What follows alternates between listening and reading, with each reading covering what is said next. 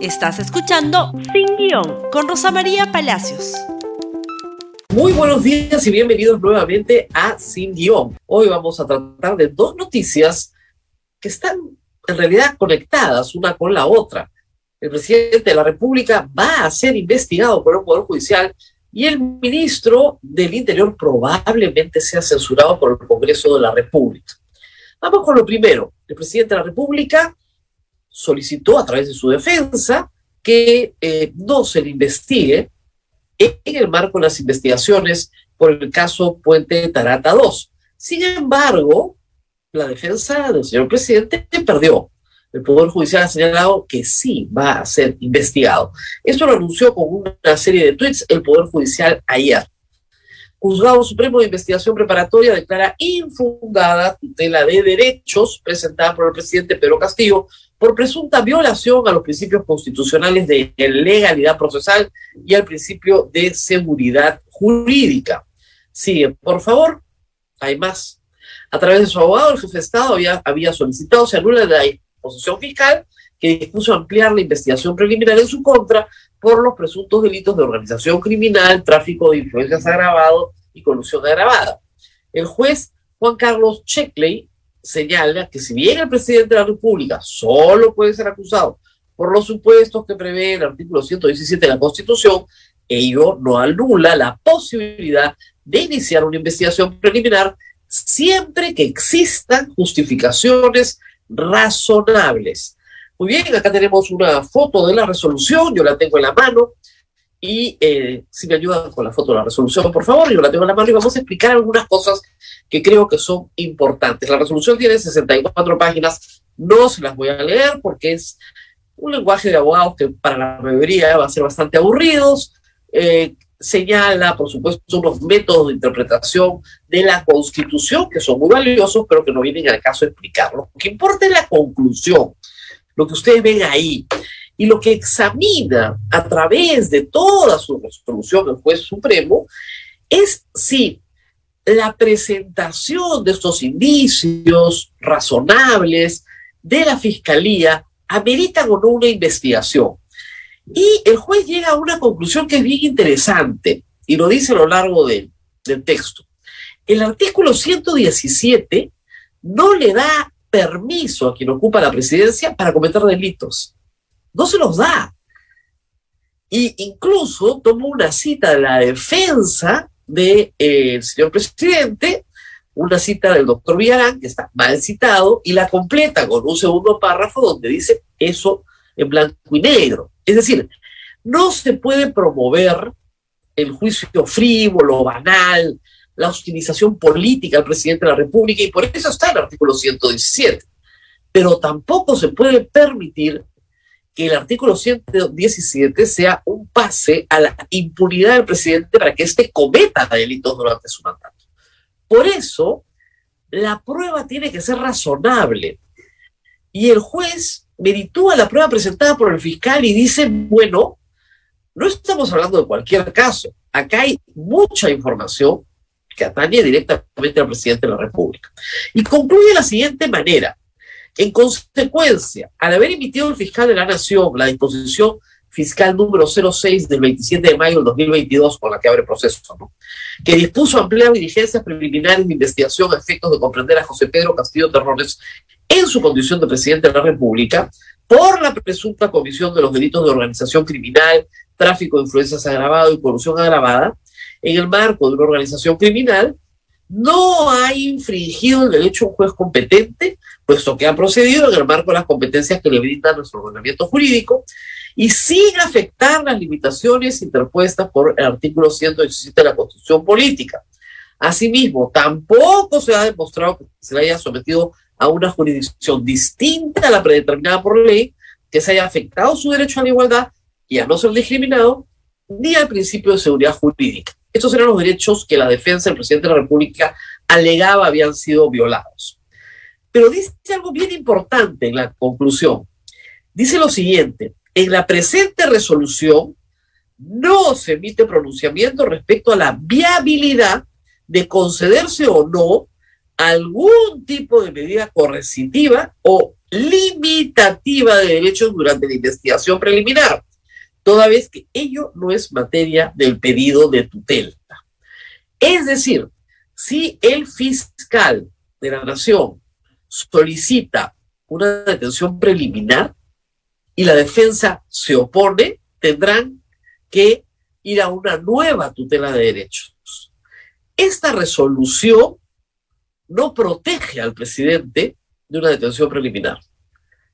Tampoco le concede el derecho al fiscal de, solicitarla, ojo, pero no dice nada sobre ello, ni impedimento de salida al país, ni impedimento de salida a la provincia, ni reglas de conducta, ni incautación de bienes, nada. Sobre eso, dice el juez, no vuelven a preguntar cuando ocurra. Y eso es bien importante, porque ayer algunos decían, bueno, pero por lo menos ya no va a haber investigación eh, en detención preliminar. No, eso no lo ha dicho el fiscal. Deja la puerta abierta para cualquiera de estas medidas coercitivas eh, limitativas de la libertad. Por lo tanto, el, el, el presidente de la República, José Pedro Castillo Terrones, va a continuar investigado por los delitos de organización criminal, tráfico agravado y colusión agravada en el marco de una organización criminal. Son imputaciones, la verdad, bastante serias. Ojo, no se puede acusar al presidente, pero la investigación continúa. ¿Qué puede hacer la defensa de Pedro Castillo con esta resolución? Impugnarla ante el Tribunal Constitucional. ¿Quiénes conforman el Tribunal Constitucional que tendría que ver esta resolución? Por favor, nuestro nuevo tribunal en pantalla. La fotografía, acá los tenemos. Estos señores son los que tienen que resolver la resolución de tutela de derechos que ha sido resuelta ahora por el Poder Judicial. ¿Qué creen que estos siete señores van a decir? Yo estoy segura que Pedro Castillo pierde 7 a 0. O sea, casi sin duda. Añadirán nuevos argumentos. Estas 64 páginas, la verdad que están bien fundamentadas, pero creo que no queda más que hacer. La defensa de Pedro Castillo va a apelar, no, no hay duda, lo va a impugnar ante el. Pero que gane, lo dudo y muchísimo. Mientras tanto, el gobierno ha continuado una ofensiva política que ya la verdad francamente es inconducente. ¿No es cierto? Señor ministro de Cultura, el que vota buenos funcionarios públicos, se ha sumado el ministro del Ambiente Modesto Montoya con declaraciones de este tipo. Vean ustedes. Eh, no pueden responsabilizar a Pedro Castillo, pero ¿cómo no lo van a poder responsabilizar? Dice el ministro de Ambiente, Modesto Montoya, exhortó al Congreso, al Ejecutivo, a dejar la confrontación permanente y unirse para reconstruir el país. El tema no sale ni del Congreso ni del Ejecutivo. La discusión está en el judicial. Es ahí donde está el debate. Y el Poder Judicial considera que la investigación realizada por el fiscal de la Nación es correcta y puede seguir realizándose. El presidente de la República tiene que asistir el lunes 27, este lunes 27, a, en realidad, la Comisión de Fiscalización, va a ir al Palacio de Gobierno para otro trámite. No es el mismo que el judicial, esa es una investigación política realizada por la Comisión de Fiscalización del Congreso. Pero la que a todos interesa, debo decir, es la investigación que se está realizando a nivel del Poder Judicial. Hoy aparece en varios medios nuevas conversaciones, la evidencia presentada por un colaborador eficaz que a todas luces parece ser Samir Villaverde, presentando el estado de cuenta del retiro en el BCP el año pasado de 100 mil soles, en la fecha en la que es entregada al señor Juan Silva, entonces ministro de Transportes y Comunicaciones. Ahí está el estado de cuenta, ahí está el retiro de su estudio, tiene el voucher, puede probarlo. Puede probar que sustrajo un dinero de su cuenta y coincide con el audio que hemos encontrado de los 100 grandes. Son 100 mil soles de acuerdo a estado de cuenta, no 100 mil dólares ni 100 soles, ¿no? 100 grandes, no, son 100 mil soles. Y también nuevas conversaciones en las cuales se acredita, de acuerdo también a Samir Villaverde, que Juan Silva le dijo, yo no te conozco y tienes que mantenerte firme en eso. Obviamente, si lo conocía, se develaba toda esta información. Reitero lo que he dicho varias veces. En otras circunstancias, con esto hubiera bastado y sobrado, ¿no es cierto?, para pedir un adelanto de elecciones. El presidente está directamente vinculado a una organización criminal, esa organización existe. Está probado el pago de una coima con voucher, sacada de plata, maleta y grabación. Y no pasa nada. No pasa nada. Pero bueno, algo pasa. El presidente eh, de la República va a tener que comenzar a buscar a un nuevo ministro del Interior muy pronto. Muy bien, el ministro del Interior ahora sí está en problemas graves. Esta es la moción de censura presentada anoche en el Congreso de la República con 35 firmas, básicamente de Fuerza Popular, Renovación y Avanza País. ¿Por qué se quiere censurar al ministro del Interior? Pagan verdad es que esto es en el fondo irrelevante en términos constitucionales. El derecho de censura es un derecho del Congreso que requiere algún nivel de explicación, pero no requiere probanza alguna. El Congreso cree que el ministro no merece la confianza del país, más y sobra. Básicamente son dos las acusaciones contra el ministro. La primera tiene que ver con el eh, manejo de la captura, que no llegó a darse, de Juan Silva, y una aparente desidia para cumplir con su obligación, a través de la Policía Nacional, de capturar a Bruno Pacheco, a los sobrinos y, por supuesto, a Juan Silva. Ese es el caso más grave. Y la otra razón es la situación de violencia social en la eh, provincia de Carabelí, en el distrito de Atico. Las dos están contenidas en esta solicitud, en esta moción de censura que se ha presentado ayer y tiene que votarse entre el segundo y el décimo día de presentada. Probablemente la próxima semana se vote. Sospecho, sospecho que el ministro Dimitri se va. Y les voy a explicar por qué. En primer lugar, porque el ministro Dimitri como que no lo quiere nadie. ¿Qué ha pasado? Cuando se le pregunta sobre seguridad ciudadana, ahí está la presión de censura, la nota de la República, eh, con 35 firmas, como ven, ya está presentada. Les decía que el ministro no lo quiere, evidentemente, las fuerzas de derecha en el Congreso, pero tampoco lo quiere mucho la izquierda. Miren lo que declara sobre cuál es su modelo de acción en materia de seguridad ciudadana. Si me ayudan con esa declaración, por favor. Si Dios me permite seguir al frente del Ministerio del Interior, reitero mi compromiso con el país entero de disminuir los índices de inseguridad. Al igual que en El Salvador, y tomando de referencia al presidente Nayib Bukele, vamos a combatir al crimen y ganar esta guerra. A ver, esa declaración de repente buscaba ganarse el aprecio, no sé, de el almirante Montoya, pero Bukele es en este momento un presidente autoritario con graves acusaciones por violaciones de derechos humanos. Es la forma menos democrática y más autoritaria de combatir el crimen, que además ha probado en el tiempo no ser siempre la más eficaz. Si ese es su modelo, bueno, como ustedes comprenderán, las simpatías del ala izquierda del Congreso las perdió y no tiene las del ala derecha, por supuesto, tampoco. Eh, ¿Por qué? Porque además su explicación sobre por qué no tenían vigilado a Juan Silva es muy mala.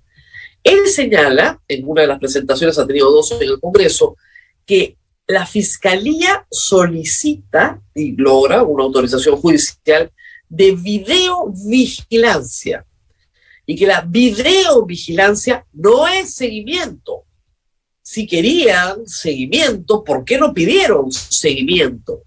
Ese es su principal argumento por el cual justifica que solo tenían que vigilar los puntos en los que podía estar Juan Silva. Escuchémoslo en el Congreso.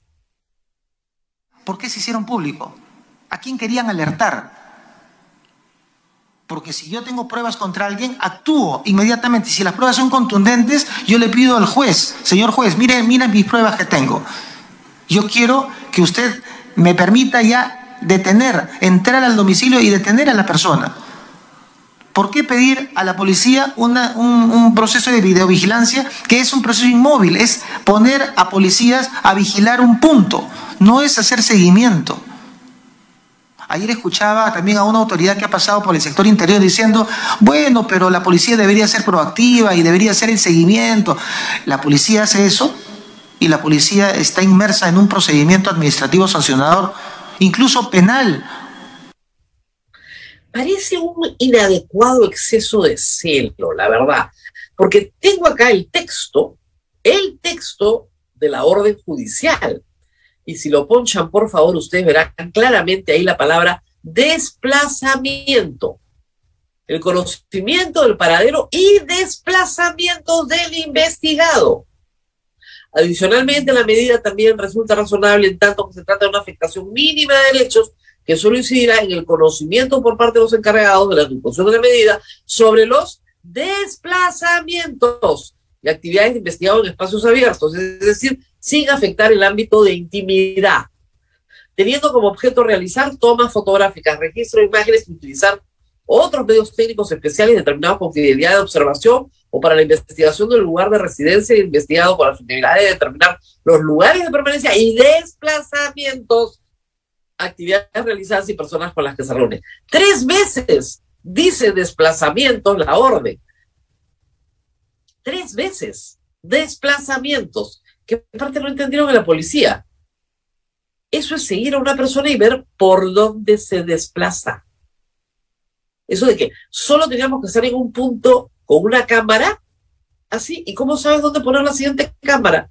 Si no los sigues en su desplazamiento. Es una pésima excusa, de verdad, es muy mala.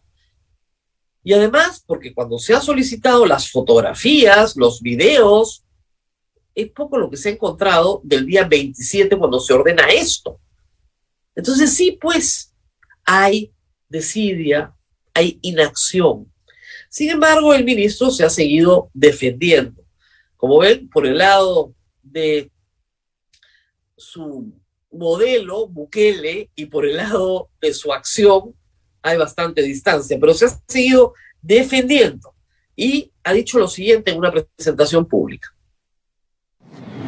Yo le puedo asegurar recientemente y creo que lo he demostrado en todas las, todas las presentaciones que se han hecho, en las tres comisiones que me han invitado y que no he rehusado ir nunca, y ante el Pleno del Congreso, que por parte de la policía se está haciendo todo los esfuerzos. Y créanme que yo entiendo de manera hasta personal que una de las tareas prioritarias que hoy tengo como gestión es demostrarle a toda la sociedad, a toda la sociedad, no demostrarle a ningún medio o a un poder del Estado, sino a la sociedad que nunca por parte de la policía va a existir encubrimiento a ningún delincuente. Y lo vamos a atrapar. La otra razón por la cual se piensa debatir la moción de censura del ministro del Interior es por la actuación de la policía en, en el distrito de Atico, en Carabelí, Arequipa, a raíz de un enfrentamiento entre mafias, entre mafias también de crimen organizado, en la extracción ilegal de oro. Eh, aquí hay que decir que en realidad en esto el ministro sí tiene poca o nula responsabilidad. Él acababa de llegar al ministerio los 14 fallecidos no pueden ser imputados ni al gobierno ni al ministerio. Son bandas delincuenciales que se han agarrado a tiros entre ellas.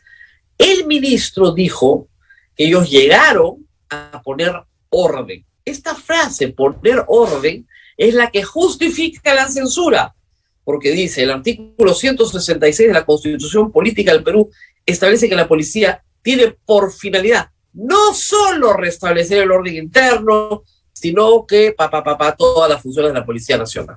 Pero veamos qué dijo el ministro en la comisión, hablando específicamente de este tema. Que había mucho, mucho temor por parte de la población, incluso muchos pobladores habían en distintos momentos bloqueado por horas la parte de la carretera, eh, solicitando presencia del Estado para que pudieran resolver el problema que ellos les acogía de, estar inseguros, no saber qué podía pasar porque habían fallecido algunos familiares de ellos y no podían ni siquiera rescatarlos. Eh, por eso que cuando viajamos logramos eh, restituir en parte el, el orden que ya después, con los días siguientes hacia el domingo, ha sido totalmente restituido en ese espacio.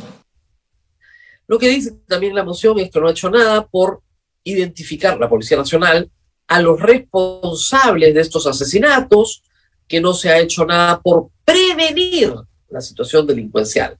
Como digo, creo que en esto se excede el Congreso, pero sí es cierto que el ministro asumió su mandato el 23 de mayo y apenas una semana en el cargo se le había jugado Juan Silva.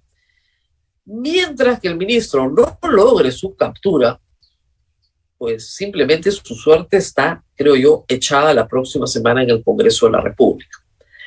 Hay que decir, sin embargo, que el Congreso no mide a todos con la misma vara.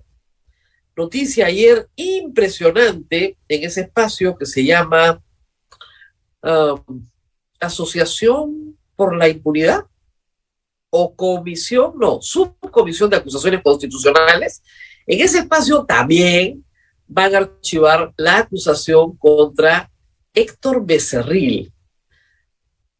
Héctor Becerril está imputado en un proceso judicial donde se pide que se le levante la inmunidad para poder seguir la investigación, proceso penal y probable condena o absolución en el caso de los temerarios del norte, estas acciones delincuenciales en Chiclayo, en las cuales él está involucrado. La comisión de subcomisión, perdón, de acusaciones constitucionales, sí, ha decidido archivar. Miren, ¿ah? Chavarri en parte, Tomás Alvino Galvez, Merino, Antero Flores Arauz, Gastón Rodríguez, Héctor Becerril. ¿Qué tal cariño el de esa subcomisión, ¿ah? ¡Qué bárbaro! O sea, muy preocupados en el Congreso porque bandas delincuenciales se agarran a tiros en Atico y se vuelan al ministro, pero con Héctor Becerril todo el cariño, todo el cariño que merece un ex congresista de la República que se fue el 2019. En noviembre, ¿no es cierto? Perdón, en septiembre del 2019 cuando se disolvió el Congreso. Así que, si no ha prescrito, tendríamos que pedirle a la Fiscalía, como dicen, que aguante a que pase los cinco años, o sea, en dos, y se le pueda procesar, finalmente procesar por las imputaciones graves que tiene en Chiclayo, que no son poca cosa. Así están las cosas en el Perú, depende de quién eres, cómo te juzgan. Ahora, como siempre digo yo, los pecados de los otros no te hacen santo. Así que el presidente tiene que responder por lo suyo y el ministro del Interior, si no tiene una captura espectacular de Bruno Pacheco, del sobrino de Juan Silva, creo que la próxima semana deja el carro. Muy bien, nos tenemos que despedir, que tengan un buen fin de semana, una linda fiesta de San Juan a todos los que la celebran, sobre todo en la Amazonía peruana, también en San Martín, en Amazonas, a todos en Pucallpa, Huánuco, en fin, en todas las zonas donde se celebra la fiesta de San Juan y a los que tienen feriado en el sector público, que lo disfruten, pero que no dejen de ver y compartir este programa en Facebook, en Twitter, en Instagram, en YouTube. Estamos en TikTok también y en Spotify. Nos vemos el día lunes. Hasta pronto. Gracias por escuchar Sin Guión con Rosa María Palacios. Suscríbete para que disfrutes más contenidos.